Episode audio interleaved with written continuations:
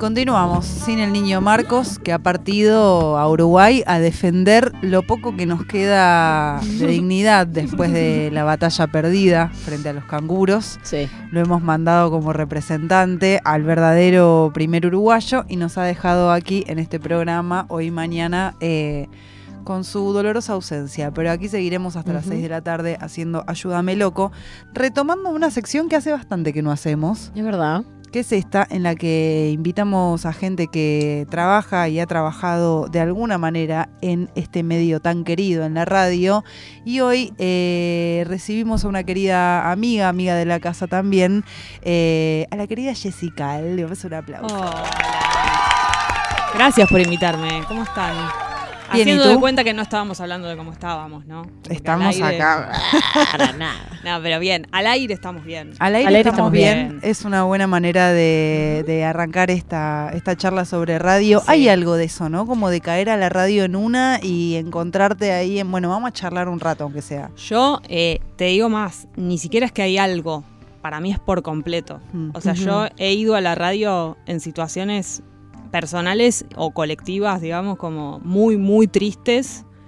Y por lo menos cuando estoy al aire es un momento, no lo digo de hacerme la mágica ni nada, ¿eh? sino que es lo que sucede, o por lo menos a mí eh, me hace bien. Como no podría, o, o no sé, hubo veces que estaba recién separada, o situaciones muy tristes, o no sé, con algún fallecimiento Mm. o algo.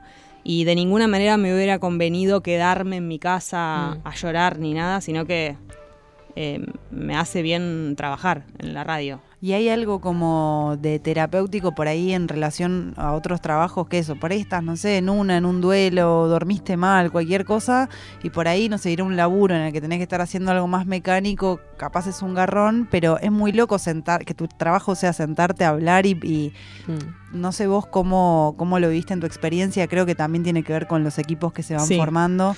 Eh, pero hay algo de eso, ¿no? Como medio de terapia, de sentarse a charlar con otros. Sí, por suerte eso estaba pensando que los todos los equipos que tuve fueron bastante contenedores Mm. al aire y fuera de aire cuando yo laburaba nada más que de productora también Eh, y siempre por más de que yo a- hay situaciones en las que tengo ganas de contar y otras veces que no pero mm, pero siempre hubo ese espacio por lo menos yo lo sentí cómodo como Mm. de y sí tiene que ver con los programas en los que trabajé por ahí no sé qué hubiera pasado si hubiera trabajado eh, hablando de cualquier otra cosa, no sé. Pero justo tuve las... Creo que ya a esta altura puedo decir que es independientemente de los temas que hablábamos, pas- me pasa en el espacio de la Mm. radio, como que hay algo de, Total. del lugar que me conecta con algo que siempre me gusta y me siento bien. Viste que hay algo también, eh, recién, bueno, ah, comenzaste siendo productora, hay algo medio de tener alma de productora. Cuando producías, eh, ¿te daban ganas de hacer aire o, o era algo que, que se fue dando? Al principio no, es como que yo escuchaba mucha radio cuando iba al cole- desde la primaria, era como bastante fan y tenía taller, iba a talleres de radio, quería conocer las radios, tipo, era muy como, ese era mi, mi tema, pero no sabía que se podía trabajar de eso, como que no, no entendía Mm. cómo yo qué estudiaba para trabajar, para cómo hacía para entrar, cómo no entendía ese camino. No es tan claro igual. No es tan claro, No. exacto. Pero después empezó a ser un poco más claro. Y en ese momento no, yo no me daba cuenta. Eh, entonces eh, me empezó a interesar lo que pasaba en el armado de los programas, como la gente que los hacía. Después cuando pude ir, yo era muy fan de rock and pop y cuando pude ir por primera vez, eh, el, primer, la- el primer programa que fui a ver, se usaba mucho ir a ver los programas en vivo. Total. Y, y yo pude ir a la radio a ver Animal de Radio de Lalo cuando estaba en séptimo grado. Mm. Uy, Y- qué lindo. Y me acuerdo que me interesaba mucho todo, como que miraba al operador, miraba a los productores, trataba de entender cómo era la cómo hablaba el conductor con el op- como qué pasaba ahí. Y me acuerdo que ahí dije, como yo quiero hacer eso, quiero hacer el programa, como Ujú. que dependa también de mí, como todo eso. Entonces cuando empecé a, bueno, primero igual estudié, fui al CBC psicología, nada que ver. Va, nada que ver, pero Tiene algo en común, Sí, algo de pero- la escucha, claro. de, de- de la intervención que me Sí. parece que... Pero bueno, era como otra, Mm, otra plan, cosa. otro sí. plan. Y después empecé a estudiar en Éter, porque como que entendí que, bueno, ah, más o menos ahí puede ser, qué sé yo, no sé. Y empecé a hacer una, me salió una pasantía, bla, bla, bla. Y ahí era como que el aire no, no, todavía no. sentía que lo mío estaba bueno que fuese lo otro, me interesaba mucho lo detrás del aire, la cuestión de entre productores, la relación con el operador, como que había algo ahí que me parecía que éramos los que estábamos del otro lado. Pero después también eh, había cosas que me daban curio- que me daba curiosidad decir, como, no sé, empezó a pasar solo, pero no porque tuviera yo las ganas de hacer aire y el camino fue ser productora para eso. Sucedió como en el medio que fue pasando, ¿no? No era que yo quería estar al aire, entonces eh, hice ese camino por eso, ¿no? Y, y ahora estando al aire, ¿sentís que, que producís de alguna manera? O, o- o que hay cosas de ese tiempo como productora que te sirven también para, para este momento en donde estás al aire? Siento que sí, que hay algunas veces que, mm, que como... mm, Me gusta como hacerlo en, en el equipo, digamos, como... No sé, estar todo el tiempo conectada con, con los productores de los programas, como darnos como una mano, medio que entre todos todo, pero no me meto en el eh, como en el trabajo de los productores para hacerme la productora que como la que soy la produ- no, como más por una cuestión de si hay alguien que nos va a dar más bola a nosotros, por ahí sí, o alguna idea o alguna cosa que sea para que nos resulte más práctico y ayudar a los productores, pero nunca lo hago desde como dar lección de producción ni nada, porque aparte también la verdad es que hace mucho que no, no estoy, no sé, que no tengo agenda Claro. como actualizada ni nada de eso, solo tengo los contactos de, de- de ir laburando de esto, pero no, no podría por ahí ahora, bueno, con el tiempo se puede, pero digo, no estoy en condiciones de ponerme a... Ah, bueno, yo lo produzco, como no, no. Eh, comenzaste a estar al aire en esta radio, ¿verdad? ¿En Mute? Esa fue tu primera... Eh, en realidad tenía en radio, un poco antes en Del Plata, cuando estaba produciendo a Diego Iglesias y a Scott, había como un programa que era en La Vuelta, y ahí yo era la productora con Nacho Montivero. Nachito, Sí, también va. productor de acá. Sí. Va, era como que, sí, él, él era el productor general, digamos, y yo laburaba con él ahí, y empecé a tener una, me- como a tener una mini, mini columna, ponele, que me acuerdo que era como de internet, porque era hace mil años, como de las primeras cositas de internet. Y ahí empecé a estar al aire, y estaba como todos los días un ratito, eh, y justo después de eso, sí, a- a- apareció la, la- la- la posibilidad de estar al aire, como tener un programa con Juli Cartoon y con Sabo y qué sé yo, y era todos los días, y para mí era un montón, y yo me acuerdo que le decía a Sabo, pero no, ¿vos sabés lo que es hacer un programa todos los días? Como nosotros no podemos, no, no estamos en condiciones de estar al aire, como no, no, yo ahí me ponía como súper, me daba mucho miedo, como dos horas todos los días, ¿quién nos va a escuchar? No, no, qué sé yo, y él Sabo igual, manija muy y cara para dura. adelante, Dale, dale, dale, dale. Muy, muy, muy. Eso me decía, yo confío en vos. Olvídate, lo vamos a hacer, va a estar bueno, nos podemos divertir, ahí podemos hacer lo que queremos, no sé qué. Imagínate que vengan bandas a tocar y está el auditorio y no sé qué, pa, pa, pa, y me empezó a manijear y fue como, bueno, dale, re. Y la verdad que estuvo bueno. Pasaba que no sé cuánta gente nos escuchaba, pero de repente hacíamos programas en el auditorio eh, y venía gente Mm. y, se- y estaba bueno y había gente que nos mandaba mensajes y más o menos como que había ahí una, una cosa, no sé. Estaba, estuvo bueno. Hoy, bueno, hoy estás en Gelatina con Galia, eh, en Tata, te aviso, te anuncio, eh, con el amigo Adri Lackerman en el Destape Sí. los viernes por la noche, en casi 40. Eh, ¿Cómo, cómo te, te sentís con esos proyectos, con amigos también? Eso está buenísimo. eh, y y cada, cada dupla es re distinta, porque también estoy con Vicky en Luzu, que también el medio es re distinto, como que... y sí, es como que tenemos, somos amigos, o sea, como todas las duplas, las tres, las tres duplas, y también eh, ellos son re distintos entre sí. Claro. punto, y yo también soy distinta con respecto a ellos. Entonces eso también hace que cada programa y cada aire, por ejemplo, los viernes eh, a la mañana estoy con Galia en gelatina y a la noche con Adri, totalmente, o sea, como en horarios muy eh, distintos. Eh, estamos en el destape y a veces digo como si hacemos un ratito de mesa todo como que no voy a tener qué voy a decir ya hablé Claro. y de repente sucede algo distinto en el aire porque es otra persona y tenemos otra manera de hablarnos y eso es re difícil de explicar, pero como que está bueno y la bueno, más allá de que los invitados a la noche tenemos invitados, a la mañana no, pero lo que pasa en el aire cuando hablamos es re distinto por la relación que tenemos. Sí. Y eso Está, está re bueno. Y en, bueno, en los tres lugares que nombrás, Gelatina al uso y el destape, hay algo muy del streaming, ¿no? Como Sí. no, ni siquiera ya es un híbrido, o sea, es literalmente otro formato. Eh, ¿Te cambia, te da cierta nostalgia la, la radio pura? ¿Te acostumbraste? Me pasa todo a la vez, como que yo soy re nostálgica de la radio y de la radio, como mirar la radio, hablar, como ponerme así adelante. Eso no, nunca me va a dejar de pasar Mm. y, y porque tiene que ver con, con lo que siempre me gustó, con lo que soñaba, como el lugar a donde la forma en la que yo, en la que se me metió la radio adentro. Entonces es imposible que yo deje de sentir eso. Pero sí em, me pasa que trato de aprovechar el recurso nuevo, como de, primero que nada, en- entenderlo cada vez más. Al principio me costaba mucho porque no entendía sobre todo la cuestión de que no haya pausa, de que de la cámara y, que, y no poder hacernos gestos o de acá bueno tenemos cámara y todo pero es un estudio de radio digamos eh, los de streaming streaming no no no hay vidrio es como muy distinto Eh, entonces todo eso no, no lo entendía, quería como hacer un programa tradicional, pero tele- como con cámara, entonces era muy difícil de hacer. Cada vez lo voy entendiendo más y tratando de sacarle como más provecho a eso, y creo que ahí está un poco la clave. eh, no insistir, viste, como con hacer un programa tradicional igual, qué sé yo, como nada, más o menos ir amigándose con el medio y, y hacer lo que mejor puedas hacer ahí. Genera un poco más de conexión inmediata con el público, digo, porque tenés la posibilidad de ponerle de recibir los comentarios en vivo en, un- en una plataforma de streaming, esto de algo que imagino vos hacías antes, que es de ver, bueno, a final de mes cómo había ido el rating, acá lo tenés en visualizaciones en el momento.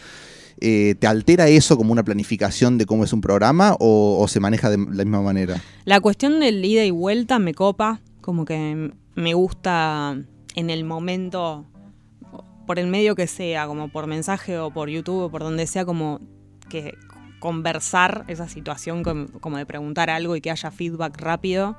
Eh, la cuestión de los números y las visualizaciones es como que yo no le doy tanta bola, debería darle más, la verdad, o los comentarios en YouTube cuando está on demand el programa, todas esas cosas que entiendo que son muy importantes y a mí me cuesta, esa es la parte que más me cuesta, y también me duele que haya cosas que tengan que ver con eso eh, tan, tan drásticamente, o sea, como que por un lado entiendo que es la nueva, también forma parte de la nueva manera de, de cómo de cómo medir un programa y todo, pero la verdad es que también me, me duele porque hay muchos contenidos que están basados en eso. Mm.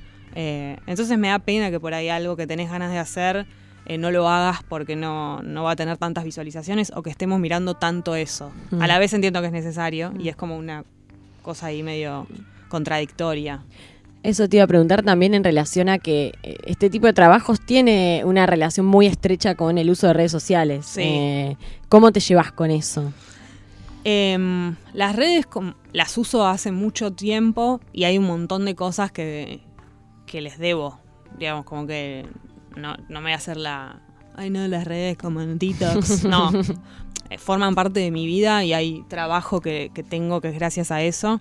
La parte que no me gusta es que dependa de eso. Mm. O sea, como me gustan, las considero necesarias para un montón de cosas de este laburo, pero no me gusta que si no estoy ahí o si no lo compartí o si no- alguien no se entera o, o no tiene el empuje suficiente, como toda la cuestión que sea estrictamente necesaria, eh, porque si no, no existe, no me gusta. O sea, esa es la parte que, que me duele incluso Mm. porque no trabajo ahí, trabajo en un estudio, donde- o sea, como esa parte es la que, la que me da bronca, pero bueno, no queda otra. Eh, bueno, contabas un poco que escuchás radio desde, desde chiquita y que eso te gusta desde chiquita. Acá siempre les preguntamos si tienen algún Maradona de la radio, alguien que te parezca el mejor o la mejor y, y de quien más hayas aprendido. Ahí tengo un montón, la verdad, Los y, ha, que, y ha los que cam- quieras nombrar. y ha cambiado, han cambiado algunas cosas con los años. Eh, la Negra es uno de mis Maradonas. Eh, Pergolini lo fue durante muchos años. Eh, escuchaba cuál es todos los días, incluso cuando iba a la escuela y me sacaba un auricular para que no. O sea, eso de verdad fue así. Juan Di Natale es otro. O sea, todo lo que tiene que ver con esa época de rock and pop, bueno, Lalo. Como que ahí había una programación, yo escuchaba esa radio entera. Incluso había programas que no tenían nada que ver la música, eh, digamos, yo no escuchaba, no sé, Tiempos Violentos, era un Mm. programa de heavy metal y yo no tenía nada que ver con esa música, pero la radio era la que me... Yo estaba identificada con esa radio, entonces el dial no se movía, Claro. no había chance de que yo escuchara Metro, por ejemplo, no, no, no. Entonces había como una línea ahí de, de radio, como una cuestión. No se escuchaba la nota de ustedes con Diego el otro día. Y también eso que él decía como de la cuestión de adentro de la radio, pasaba con los oyentes afuera. Como que vos te sentías parte de algo, como si te alojaba la radio. Ahora es- está buenísimo lo que pasa ahora, que tiene que ver con que vos escuchás lo que querés. Por ahí escuchás un programa de una radio o de un streaming y otro de otra, como está buenísimo. Antes era un poco más como que De identidad. te metías Sí. adentro de un lugar, Mm. era como una cosa así. ¿Te imaginas haciendo radio toda tu vida? Sí, pero no, pero me imagino como un viejo loco, así como gritándole al, gritándole al micrófono. somos, ya somos. Ya somos. so- me faltan cinco minutos para eso. Eh, a veces me- le trato de escapar a ser un viejo loco, eh, pero bueno, hay cosas que son inevitables y que ya o me las tomo con humor o, o las dejo como que entren porque Mm. es muy difícil también. No me voy a hacer, no estoy para hacer un challenge. Eh, eso, es bárbaro. que- pero Sí. tampoco quiero estar enojada con todo. Sí. Y ahí trato de encontrar un, un intermedio con eso, pero, pero sí, no sé qué tipo de programa haría, pero me reimagino. como- Ojalá que, que, que pase, digamos, no Mm. solamente por mí, sino que tengamos trabajo, eh, todos los que laburamos en medios, la, la gente grande, digamos, como que eso siga pasando, ¿no? Que no, ha- no haya como una cu- cuestión de... eh, que tengamos trabajo todos, los jóvenes también, pero digo ahí se entiende lo que quiero decir. Sí. Totalmente. Que no sea gerontofóbico. Que no se devalúe la palabra de la Exacto. persona mayor solo porque es mayor. Sí, Recién afuera del aire dijiste algo que me causó mucha gracia y que creo que también va con esto y, y bueno, con, con la esencia de casi 40 que dijiste algo así como que, que estábamos hablando de la situación actual y, y dijiste bueno, ya tengo 40, peor sería si tuviese, si fuese una pendeja, ¿no? Sí. ¿Sentís que hay algo de la edad que te va relajando, que te va sacando peso de la vida un poco? o- Sí, sí, con algunas cosas sí. eh, sobre todo con. con sí, con, con el sentido de la obligación de, de cosas que, en- que en realidad no lo son tanto, Mm. como con. Con las ganas de cosas, como el compromiso al pedo. eh, yo soy bastante estructurada y, y la verdad que lo que me ayuda a desestructurar un poco es eso, es como el paso del tiempo. Bueno, no es tan grave. Igual sí, tengo una cuestión como muy de preocupada y todo, Mm. pero, pero sí hay algo de bueno. Me, me da como aval. Digo, bueno, ya está, ya está. Eh, pero sí, hay otras cosas que igual no me puedo relajar. Tampoco, no soy todavía una señora relajada, pero sí mm, me ayuda. Eso. Perfecto. Hay algo de también de este trabajo y por ahí también de este momento que es que eh, no hablo especialmente de este momento actual, sino como de algo un poco más eh, global, ¿no? De esta era. Que es que, bueno, hoy, hoy está este proyecto, mañana no sabés, digo, Sí. es como muy, hay que lidiar con esa incertidumbre y con momentos en donde de repente hay más proyectos y menos proyectos. ¿Cómo te digo, fuiste llevando con esa situación? Que tiene una parte muy fea tiene cierta parte linda también que es que te obliga un poco a renovarte, ¿no? Como que te mantiene medio ahí en, la, en esa urgencia de, de, de esto, de renovarte, de que de repente por ahí te cruza con gente que nunca Sí. pensaste que ibas a trabajar y termina siendo una experiencia súper linda. eh, pero al, al principio me llevo muy mal con eso, como el orto. O sea, a mí no, no me, no me es compatible. Es como si te dijera que trabajar de esto no tiene eso que es lo que lo más difícil para mí, como que es la parte menos compatible conmigo. Incluso yo antes era como más tímida todo y estar al aire era era una parte que no era compatible. Ahora ni siquiera eso, es como que la, lo, que quedó siendo menos compatible conmigo tiene que ver con la inestabilidad de- del futuro, de, de esto, como que cada año es, es ahí, después no sabes. Después se convierte en algo que, que termina estando bueno, o por lo menos eh, pasable, Eh, la mejor parte es esto, justamente cruzarme con gente que, que por ahí hace mucho que no veo, o gente nueva, conocer gente nueva, que, o, o gente con la que nunca me imaginé que iba a trabajar. Todas esas, este trabajo tiene eso, como, como muchos otros tienen otras cosas están buenas, pero este tiene eso, ¿viste? Como que de repente eh, te cruzas con alguien en un lugar y le decís como, uh, estaría re bueno hacer algo alguna vez, o uh, qué lindo trabajar. Y de repente pasan dos años y trabajas con esa persona, como que, y, y es tu compañero o tu compañera, y está buenísimo. Pero sí, cada fin de año eh, la paso muy mal, muy mal. O sea, es como me preocupo, eh, est- estoy tengo mucha tendencia a como a, a que- a- a querer que todo siga igual, le tengo Mm. mucho miedo a los cambios, como la paso re mal. Después está buenísimo cuando más o menos se va armando, Mm. pero pero no no no soy nada relajada con eso. Y aparte una, bueno, también me, me sumo ahí al team medio tímidas a veces, como que hay también una carga de que depende de vos, ¿no? De mostrarte, Total. de ir a rosquear, Sí. de ir a hablar, de ir a buscar, de ir a decir, y a veces es como, por Terrible, favor, vengan terrible. a ofrecerme los servicios. Terrible, terrible. Y, las per- y lo peor es que las personas que no son así, o sea, que son súper eh, socia- no, no es sociable, sino como Más cara dura. que les Sí, claro, que no, que extrovertidas. no les cuesta el, el lobby o eso.